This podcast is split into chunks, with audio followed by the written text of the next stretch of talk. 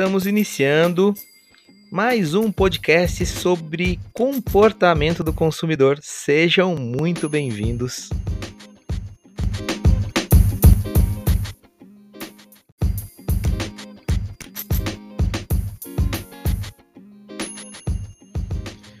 Hoje vamos falar um pouquinho sobre comportamento do consumidor digital. Muito se fala sobre os benefícios dos ambientes digitais. Além de cortar custos, a adoção desses canais oferece mais agilidade e praticidade para o consumidor. Entretanto, problemas também podem surgir. Um deles é o distanciamento entre os negócios e os clientes, fator que pode dificultar o processo de fidelização pela falta de cuidado com a experiência digital. Esse é um tema muito discutido pelas empresas atualmente em função do cenário que estamos vivendo. A adoção em massa do e-commerce trouxe novos desafios para as empresas. Até pouco tempo, os e-commerces eram apenas um lugar para a realização de transações unidirecionais. Agora, precisamos aprender a usar essas plataformas para iniciar uma conversa com nossos clientes. Em um primeiro momento, essa afirmação pode parecer um pouco contraditória. Sabemos que os ambientes digitais, junto com a adoção de Big Data e marketing direcionado, trouxeram a oportunidade de oferecer uma experiência mais personalizada para os clientes. Essa personalização, à primeira vista, pode parecer o suficiente para garantir uma experiência superior, mas a realidade não é bem assim. É importante destacar que não é porque uma experiência é personalizada que ela se torna pessoal. Afinal, muitas vezes, ao explorar esses ambientes, o consumidor pode sentir que está se comunicando apenas com uma máquina. E isso não é tão legal. Isso acarreta na perda de vínculo afetivo entre o cliente e a marca, coisa que, quando consideramos a facilidade de acesso que a internet oferece, e a variedade de negócios que estão online se torna decisiva para o processo de avançar no, na compra ou na decisão de compra. Um ponto importante é entender o conceito de agregar valor ao atendimento. O que agrega valor não depende da empresa e sim do cliente. A gente não pode ficar premeditando o que é valor.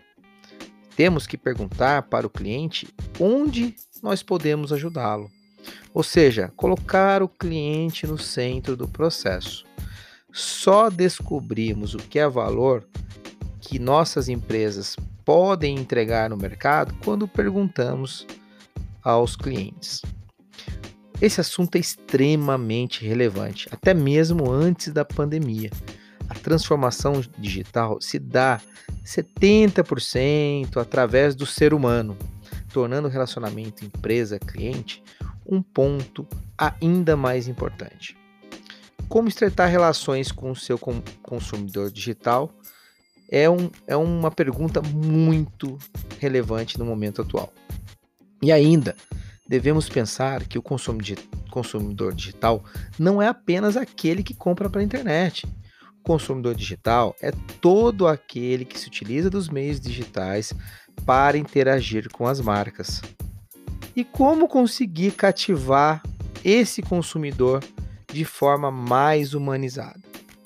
Podemos falar aqui, primeiro ponto, do Omnichannel. Quantas vezes uh, a gente teve a experiência de chamar uma empresa num canal, ter uma conversa e quando chega em outro canal, tem que começar tudo de novo? Acredito que vocês devam ter passado por isso algumas vezes.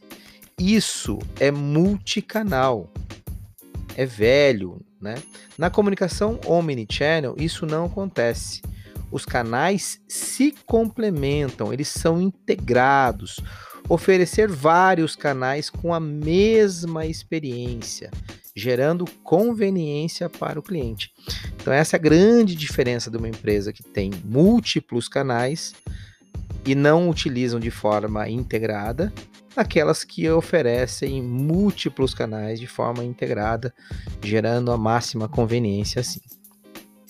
Um outro ponto importante é considerar que o consumidor também evoluiu muito. Né? A gente pode falar do consumidor 4.0.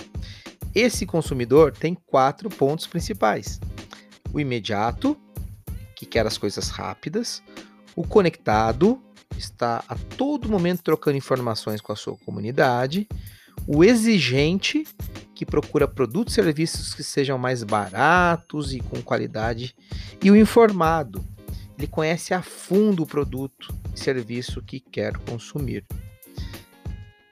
E na etapa do processo de compra, principalmente na etapa de inspiração e descoberta da empresa, nós podemos colocar um processo de diligência mais pessoal, seja com a ajuda de bots ou de humanos, contribuindo assim para o entendimento mais profundo desse consumidor 4.0. É entender essas etapas e como que a gente transforma essas atividades e esse relacionamento mais humanizado.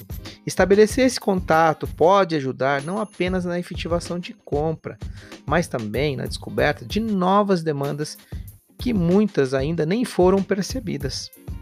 Essa atenção mais individualizada e humana deve se estender até o processo de pós-compra. Pode ser interessante que alguém acompanhe o processo de entrega, certifique a satisfação do consumidor com o produto e peça feedbacks. Esse é o momento em que a maioria dos negócios tendem a se distanciar sobre o falso pretexto de que seu papel está cumprido. Aqueles que fazem de diferente mostram se importar com a experiência do cliente como um todo e eles percebem isso, contribuindo para a criação de um vínculo de confiança. Um pós-venda mais pessoal aumenta o engajamento e a recompra dos clientes. Pensando nisso tudo, qual é o futuro do e-commerce? Quando falamos disso, não estamos nos referindo a experiências diferentes. Muito pelo contrário, ambos formatos devem ser complementares para a jornada de consumo do, do usuário, ou a jornada física e a jornada digital. Isso acontece porque cada uma delas supre as deficiências da outra. Por um lado, a venda física traz os atrativos de maior variedade de preços, capacidade de, de negociação e o contato direto com o vendedor, que pode esclarecer dúvidas. Mas sua variedade, sua variedade de produtos é bem menor e o esforço necessário para conduzir a transação também cresce. Por um outro lado, os meios digitais oferecem mais variedade, comodidade e a conveniência de poder comprar a qualquer momento, mas sofre por conta da dificuldade de acesso que alguns usuários podem ter, a incapacidade de tocar no produto antes de realizar a compra e o já men mencionado distanciamento entre o negócio e o cliente. Como já dissemos, nas nossas webs e nossos contatos no fórum, uh, o misto deve ser o que vem com muita força por aí. O showrooming, o webrooming. Então, quem quiser conhecer um pouquinho mais, também acesse o nosso fórum. Lá também tem uma discussão muito boa sendo produzida por vocês de como que a gente vai trabalhar a experiência do nosso consumidor nesse momento de distanciamento que estamos vivendo. E penso que o modelo híbrido deve pre prevalecer. E vocês? Grande abraço, a gente se vê no próximo podcast.